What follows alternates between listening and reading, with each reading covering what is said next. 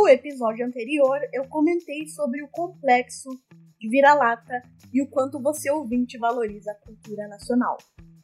Hoje eu vos trago outro questionamento. Vocês devem ter percebido que eu adoro uma provocação. E eu acredito que a pergunta que vem a seguir tem muito a ver com o artista tema de hoje, o Banks. Ele é algo que você pode chamar de um artista militudo. Ele faz obras de artes inesperadas e interessantes em lugares assim que você pode considerar fora dos limites. Uh, em outubro de 2018, em um leilão em Londres, uma plateia viu a famosa imagem de Banksy, a menina com o balão virar tirinhas. É, é isso mesmo. A intenção do artista era criticar a mercantilização da arte de rua. Quando a oferta final foi aceita, a arte se autodestruiu. Havia uma trituradora de papel na moldura. At 860,000. Last chance. Bastian, are we bidding? And selling for 860,000.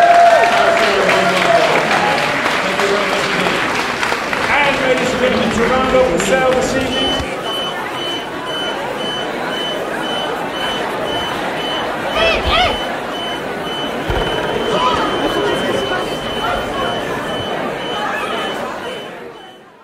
havia uma trituradora de papel na moldura. Tendo em vista esse acontecimento, eu achei pertinente perguntar a vocês, meus ouvintes queridos, qual o valor da arte?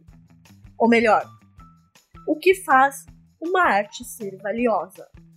Bom, não sou eu quem vou responder essa pergunta, eu quero ouvir você, tá? Então, mande o seu comentário. Se você preferir, pode mandar o seu áudio. Eu vou adorar ouvir a sua voz. Você não sabe o que é falar sozinha para o microfone. Então, mande o seu áudio. Eu quero ouvir a opinião de vocês, tá? Vocês podem encaminhar o seu áudio pelo Instagram ou, se preferir, e até melhor, pelo e-mail do Quer Que Eu Desenhe, que é contato arroba e a sua opinião aparecerá no próximo episódio do Quer Que Eu Desenhe. Uau!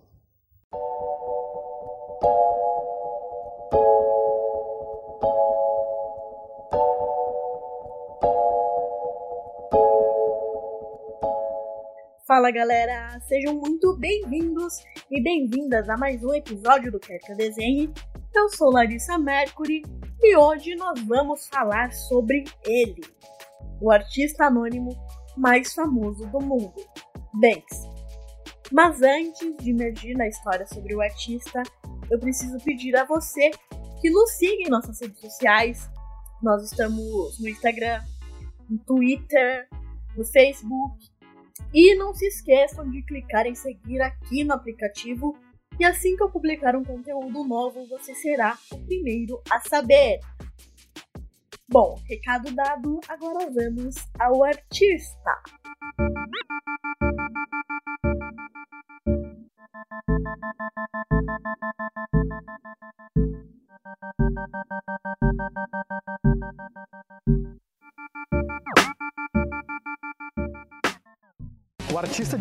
Famoso aqui do Reino Unido é o Banksy. Só que apesar do trabalho dele ser conhecido mundialmente, ele vive no anonimato. Essa é uma característica desse personagem da cultura urbana tão influente. Não dá entrevistas e não aparece em fotos. Afinal, quem é Banksy? É relatado por algumas pessoas que ele jogou como goleiro com o clube de futebol Easton Cowboys durante a década de 1990 a início de 2000. De acordo com Will Simpson, outro membro de longa data do Stone Cowboys, Banksy saiu em turnê com a equipe para o México em 2001 e pintou uma série de murais nas comunidades onde atuavam, incluindo uma pintura que foi sorteada para arrecadar dinheiro para projetos de águas em Chiapas, no México. De acordo com a investigação de vários supostos ex-colegas de escola e associados, junto com a indicação da localização geográfica do trabalho de Banksy, acredita-se que o artista seja Robin Gunningham. Também houve especulações de que, em vez de ser uma única pessoa, Banksy é uma equipe de sete artistas.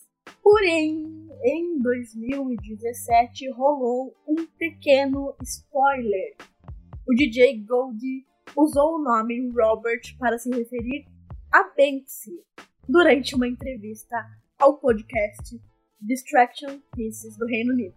But give me a bubble letter and put it on a t-shirt and write Banksy on it and we're sorted. We're okay, we're good. Yeah, yeah, We yeah, can sell yeah, it now. We can yeah. sell it. We can make it something else. Yeah. No disrespect to Robert, I think it's a brilliant art. I think he's flipped the world of art over. Seria Robert Naja o Banksy mesmo?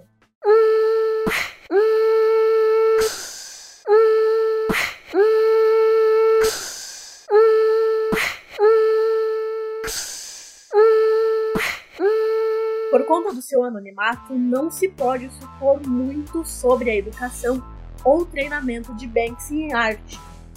No entanto, desde o início de sua carreira, ah, encontramos uma proficiência criativa com o uso de imagens originais para desenvolver a sua voz única.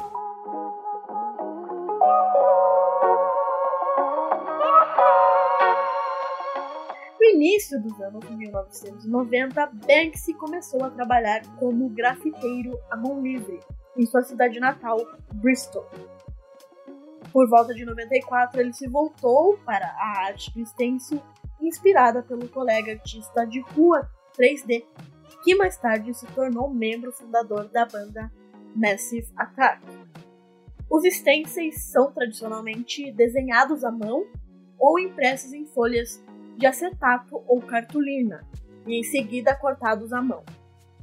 Os stencils, então, são fixados uh, em uma superfície como uma parede pintadas com spray. Quando o stencil é removido, a imagem permanece. Essa primeira ferramenta de assinatura permitiu que Banksy executasse peças em tempo real.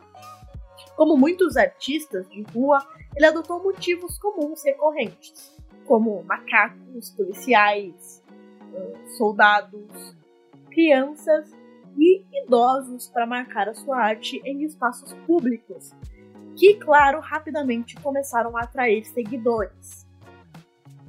Ao proliferar essa arte icônica em stencil, tanto em Bristol como em Londres, ele rapidamente ganhou a atenção da comunidade da arte de rua e do público em geral.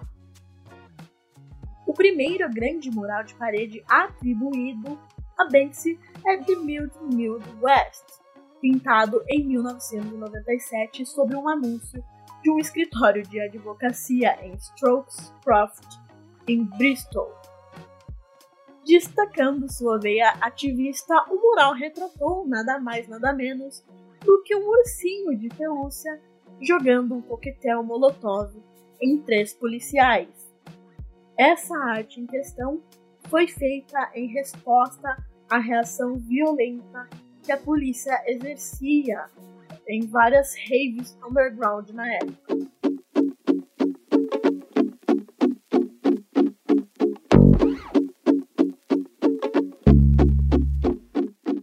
Banksy justificou o seu vandalismo do espaço público e seu uso da cidade como tela como uma resposta direta ao que ele chamou de vandalismo, que é tipo um ataque a marcas. Abre aspas.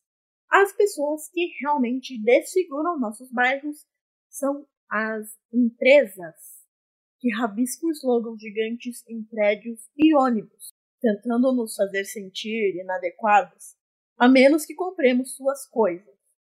Eles esperam poder gritar suas mensagens na sua cara de todas as superfícies disponíveis, mas você nunca tem permissão para responder. Bem, eles começaram a luta e a parede é a arma escolhida para atacá-los.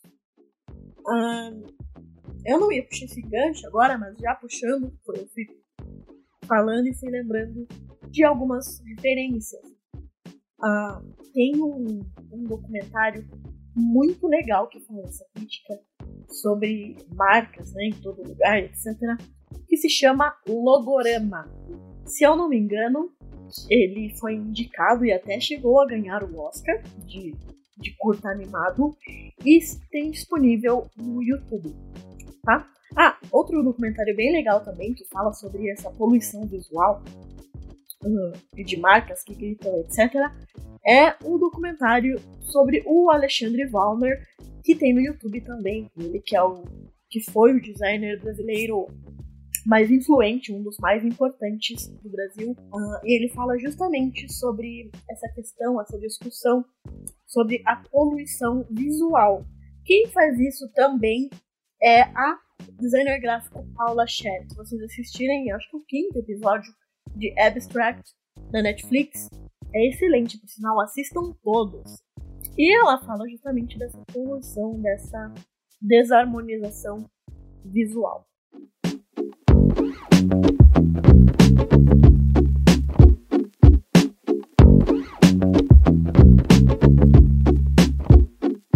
Banksy também costuma usar ratos em sua arte. Assim como seu antecessor, o artista de rua Blackley Hart, que certa vez afirmou, aspas, comecei a borrifar alguns ratos pequenos nas ruas de Paris, porque os ratos são os únicos animais selvagens que vivem nas cidades. E apenas ratos sobreviverão quando a raça humana desaparecer. Fecha aspas. No trabalho de Banks, essas criaturas noturnas, que para a maioria das pessoas são associadas a doenças e infestações, podem ser entendidas como uma espécie de pseudônimo ou autorretrato do artista, que completa suas obras ilegais sobre o manto da escuridão. Os ratos também são sinal de resistência, tenacidade, inteligência e sobrevivência, pois eles vivem em constante conflito com homens sob ameaça de extermínio, assim como os artistas de rua, que lutam constantemente para fugir das autoridades e serem apagados né, pelos programas uh, governamentais, uh, Dória que se liga, né, anti-grafite. O prefeito João Dória mal assumiu o cargo e já declarou sua primeira guerra. O inimigo? Os pichadores. Você que é pichador, para você que é banda, isso vai acabar. A batalha poder público versus spray não é nova, mas passou por mudanças ao longo dos anos. O arquirrival de Jânio Quadros, por exemplo, era Juneca, cujo nome estampava vários muros da capital. Na gestão Luiz Erundina, mesmo Juneca deu oficinas culturais. Marta Suplicy colocou uma equipe para pintar o Pacaembu sempre que uma pichação aparecia. Na época de Gilberto Kassab, foi criado o Museu Aberto de Arte Urbana, mas ao mesmo tempo cabia aos funcionários das subprefeituras definir o que era arte ou não. Olha, horrível tudo borrado, tudo zoado. A administração Haddad até tentou criar padrões, mas muita coisa foi apagada nesse meio tempo. Do outro lado da disputa, grafiteiros e pichadores estão há mais de 30 anos pintando a cidade clandestinamente, desafiando a gravidade, a polícia e os governantes, e, muitas vezes, usando a repressão a seu favor. Se você se sente sujo, insignificante ou não amado, os ratos são um bom modelo. Eles existem sem a permissão, não respeitam a hierarquia da sociedade e fazem sexo 50 vezes por dia. Fecha aspas.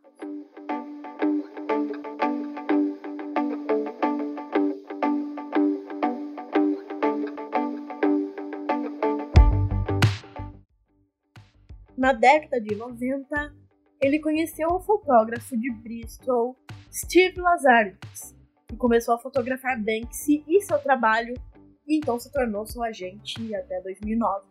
Lazarides declarou recentemente, abre aspas, quando eu conheci esse cara desalinhado, mal-humorado em 1997, eu nunca teria imaginado que em 20 anos ele seria o artista mais famoso de sua geração, e muito menos que seu trabalho seria estudado nos currículos. Currículos é ótimo. Currículos. Nos, nos currículos escolares. Ele também diz: Trabalhei com Banksy por 11 gloriosos anos, durante os quais quebramos todas as regras dos livros de regras de arte, junto com algumas leis. Desde então, ele se tornou um superastro global e manteve sua capacidade de chocar e também de fazer as pessoas rirem. Uh, terminada essa relação profissional de Banksy com Lazarides, uh, ele criou a sua própria organização, a Press Control, que atua como representante único e interlocutor do trabalho de Banksy. É, é, eles são encarregados de verificar a autoria das suas peças e também de emitir documentos de proveniência aos compradores.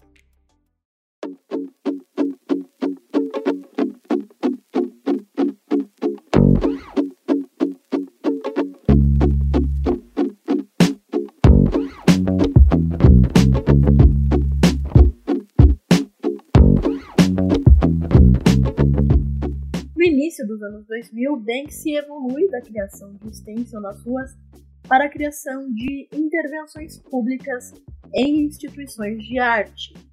Muitos desses, dessas obras zombavam da arte como mercadoria ou faziam declarações específicas sobre como somos alimentados à força pela cultura popular, além de desafiar a nossa culpabilidade comum em consumir mensagens de marketing, política ou da mídia como verdade.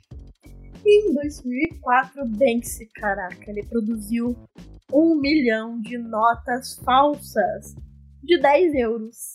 É, nas quais ele substituiu a imagem da cabeça da rainha pela Diana, a princesa de Gales afrontosa, e mudou o texto a, abre aspas, Banco da Inglaterra para Banksy da Inglaterra. Ele jogou vários desses em uma multidão no carnaval de Notting Hill daquele ano. E alguns destinatários tentaram gastar é, essa nota em algumas lojas locais. Em 2005, ele secretamente colocou versões modificadas de obras de arte, como a pintura no estilo de Warhol de uma lata de sopa com desconto. Essas obras foram expostas no Museu de Arte Moderna, no Metropolitan Museum e também no Museu Americano de História Natural. Banksy é um artista afrontoso, como eu disse no começo do episódio, ele é bem militudo, e em setembro de 2006, Banksy colocou aproximadamente 500 cópias do CD de estreia de Paris Hilton em 48 lojas de disco em todo o Reino Unido. E ele fez a sua própria versão de capa. Em algumas ela aparecia de topless, outras versões apresentavam ela com uma cabeça de chihuahua ou com a cabeça de Tinkerbell. Além disso, o artista modificou o nome das faixas das músicas, mudando para Why Am I Famous? Que é tipo, por que eu sou famosa? Ou What I Did, que é o que eu fiz. O público comprou muitas cópias do CD de guerrilha antes que as lojas pudessem removê-las. As cópias compradas passaram a ser vendidas por até 750 euros em sites de leilões online. No mesmo ano, Banksy vestiu uma boneca inflável com um macacão laranja, capuz preto e algemas que lembram um prisioneiro do campo de detenção da Baía de Guantánamo. Ele simplesmente colocou essa boneca inflável na Disney. E lá ela permaneceu por 90 minutos antes de ser encerrada e a figura removida. Ao colocar um símbolo severo de realidade política dentro desse ambiente escapista, né? Banksy estava comentando sobre a nossa propensão para manter os nossos olhos bem fechados. Em 2009, Banksy marcou o fim da Conferência das Nações Unidas sobre Mudanças Climáticas. Ele pintou quatro quadros sobre o aquecimento global. Um incluía a frase: Não acredito no aquecimento global submerso na água. no zoológico de Londres, Banksy subiu no recinto dos pinguins e pintou, abre aspas, estamos fartos de peixes. Assim, em letras bem básicas, foi bem basicão, tipo 2 metros de altura. Ele também deixou a mensagem: Eu quero sair, este lugar é muito frio. Em 2010, a obra de Banksy se expandiu para a produção de filmes, depois que ele contratou o aspirante artista de rua Thierry Guetta como assistente e documentarista em várias visitas a Los Angeles. Essa jornada se tornou o foco do documentário de Banksy de 2010, intitulado Is It True the Gift Shop, que foi indicado ao Oscar. Banksy divulgou um comunicado sobre a indicação dizendo: Esta é uma grande surpresa. Não concordo com o conceito de cerimônias de premiação, mas estou preparado para abrir uma exceção aquelas para as quais fui indicado. A última vez que havia um homem nu coberto de tinta dourada na minha casa era eu.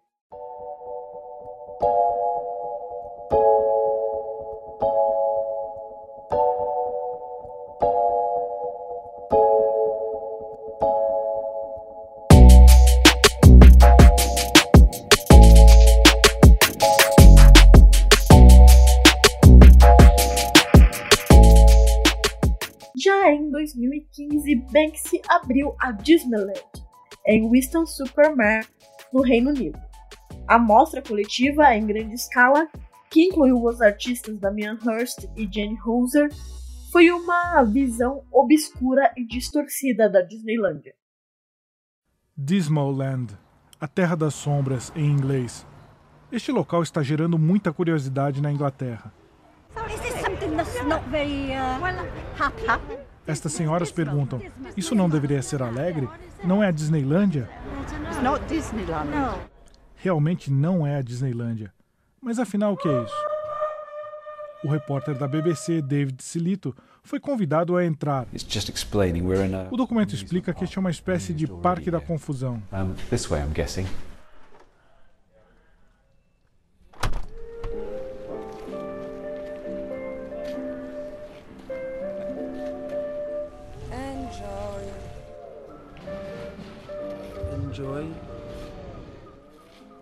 O castelo mágico está deteriorado e os funcionários parecem sombrios.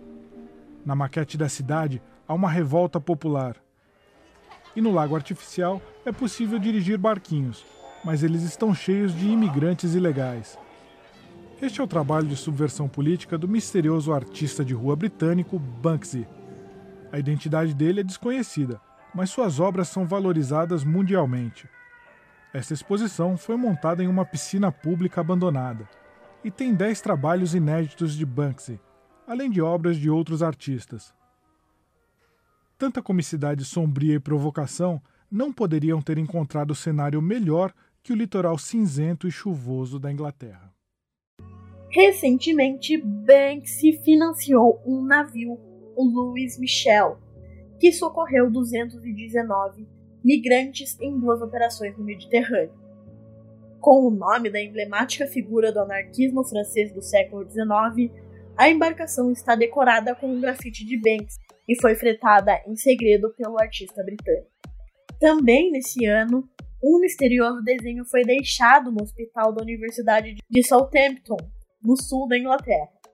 A obra já emoldurada e pendurada na parede do hospital é uma homenagem aos profissionais do Serviço Nacional de Saúde, o NHS, tipo o SUS da Inglaterra. Agora você vai ver uma singela homenagem, mas muito significativa, feita na Inglaterra pelo artista Banksy aos profissionais da saúde. Um menino ajoelhado com uma boneca na mão. Sim, ela é uma enfermeira. É a super-heroína desse garoto que deixou de lado o Batman e o Homem-Aranha. Essa é a nova obra do inglês Banksy, famoso por esconder a verdadeira identidade e realizar obras públicas sempre com algum motivo social ou político. O quadro foi entregue ao Hospital da Universidade de Southampton com um pequeno recado do artista. Obrigado por tudo que estão fazendo. Espero que ilumine um pouco o hospital, mesmo sendo apenas em branco e preto. Quando a quarentena terminar, a obra será leiloada, com a renda revertida para caridade.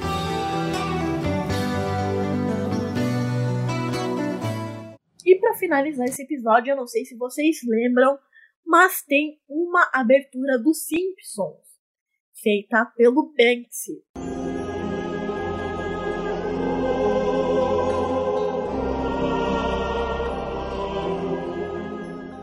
Ele foi convidado pela produção para realizar uma das aberturas do desenho animado.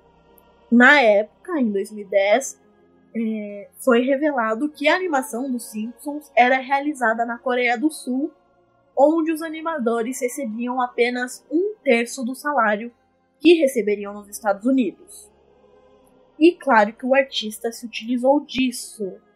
Ele usou pandas sendo escravizados gatinhos fofos sendo usado como recheio de pelúcia e até um unicórnio assim, meio mortão, sendo usado para fazer furos nos DVDs do Simpsons. Se você não viu essa abertura, eu vou deixar esse essa abertura dos Simpsons no site do Quer que eu desenhe.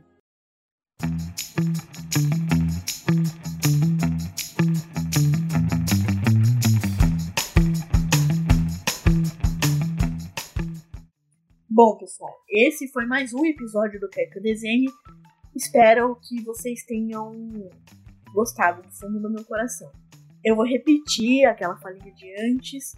O Quer que eu desenhe é um podcast independente, não recebe nenhum tipo de financiamento. A única coisa que eu peço em troca a você, ouvinte, é que compartilhe o episódio com seu amigo, curta nossas páginas nas redes sociais e nos sigam no Facebook, no Instagram, Twitter e também, para lembrar, nós temos o site, o querqueeudesenhe.com.br.